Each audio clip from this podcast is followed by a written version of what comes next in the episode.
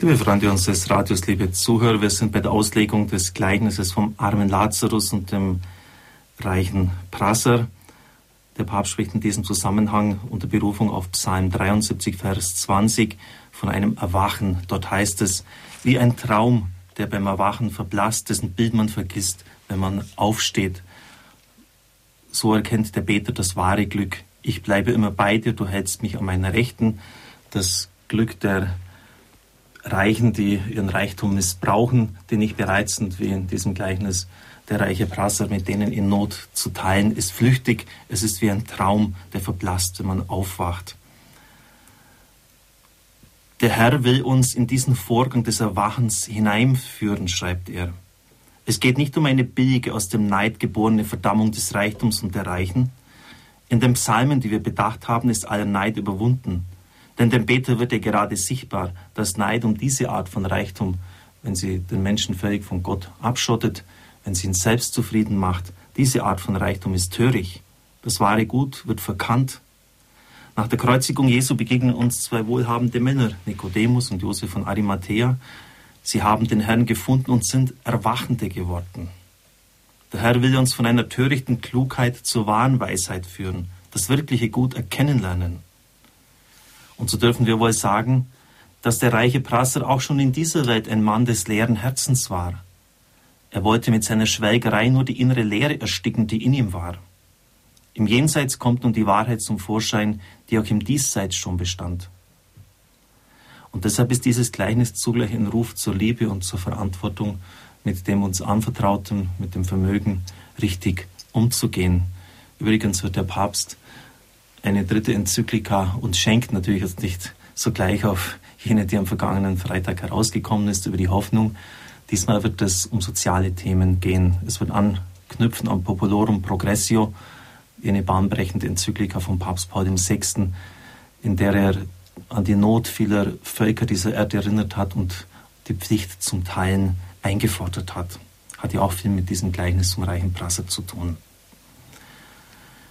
Nun ein interessantes Detail. Man darf den Bildteil des Textes nicht pressen. Jesus hat einfach die Vorstellungen des damaligen Judentums aufgegriffen, aber die Substanz der Bilder bejaht er ganz eindeutig. Insofern ist es doch nicht ganz unwichtig, dass Jesus hier die Vorstellung vom Zwischenzustand zwischen Tod und Auferstehung aufgreift. Sie war damals Allgemeingut jüdischen Glaubens geworden. Der Reiche befindet sich nämlich, und jetzt müssen wir genau hinschauen, im Hades, heißt es im griechischen Text. Und das ist ein vorläufiger Ort, nicht in der Gehenna, das ist die Hölle. Das ist der Name des Endzustands. Der Papst beruft sich hier auf den evangelischen, bahnbrechenden Forscher und Exegeten Joachim Jeremias. Eine Auferstehung im Tod, schreibt der Papst wörtlich, kennt Jesus nicht. Das ist auch wichtig, weil das heute immer noch behauptet wird in den 70er, 80er Jahren war das sehr stark verbreitet, aber jetzt vielleicht nicht mehr so. Aber dennoch trifft man es immer wieder an, dass behauptet wird, dass der Mensch im Tod zum ewigen Leben aufersteht. Dass also die Auferstehung sozusagen am sterblichen Leib des Menschen vorbeigehen würde. Das ist nicht die eigentliche Lehre, die der Herr uns mit diesem Gleichnis erteilen will, führt der Papst fort. Es geht vielmehr um die Zeichenforderung. Der Reiche findet sich im Feuer wieder und er bittet, dass er seine Brüder warnen darf dass er heraufsteigen darf vom Hades. Darin ist wieder ja, etwas deutlich, was das ganze Evangelium durchzieht.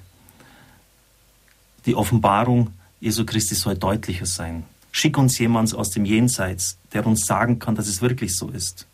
Es geht also um eine größere Evidenz der Offenbarung. Die Antwort ist klar, Abraham gibt sie dem Reichen, wer dem Wort der Schrift nicht glaubt, der wird auch dem vom Jenseits kommenden nicht glauben. Die höchsten Wahrheiten können eben nicht in eine empirische Evidenz gezwungen werden. Sie ist nur dem Materiellen zu eigen. Wir denken natürlich dann an die Auferweckung des Lazarus von Bethanien. Da ist es ja tatsächlich geschehen, dass jemand, der schon in Verwesung übergegangen ist, wieder aufersteht. Was geschieht? Viele von den Juden glaubten an ihn, erzählt uns der Evangelist Johannes. Sie gehen zu den Pharisäern, den Gerichten und berichten von dem Geschehenen, worauf das Synedrium sich versammelt, um zu beraten. Dort sieht man die Sache unter politischem Gesichtspunkt. Eine so entstandene Volksbewegung könnte die Römer auf den Plan rufen und eine gefährliche Situation herbeiführen. So beschließt man, Jesus und auch Lazarus zu töten. Das Wunder führt eben nicht zum Glauben, sondern zur Verhärtung. Also selbst wenn jemand vom Tod aufersteht, wie bei Lazarus, und das ist ja die Forderung auch nach einem Zeichen, die dann tatsächlich auch gegeben wird in diesem Fall, führt das nicht unbedingt zum Glauben. Die Gedanken gehen weiter.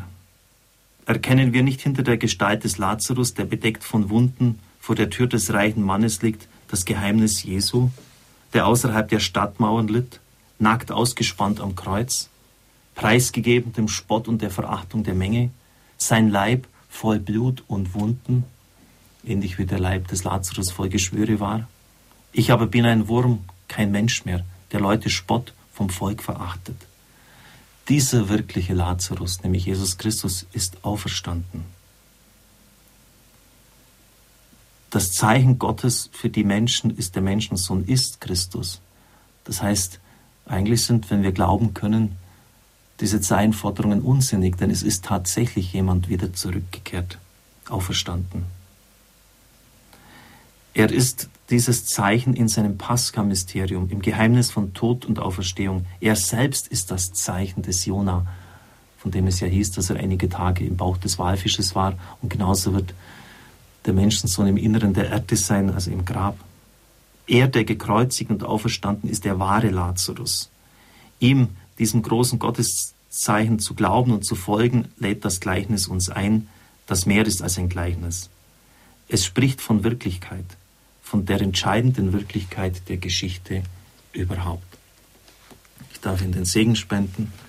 Es segne, heile und behüte Sie, dein mächtiger und gütiger Gott, der Vater, der Sohn und der Heilige Geist. Amen. Ich wünsche Ihnen einen gesegneten Tag.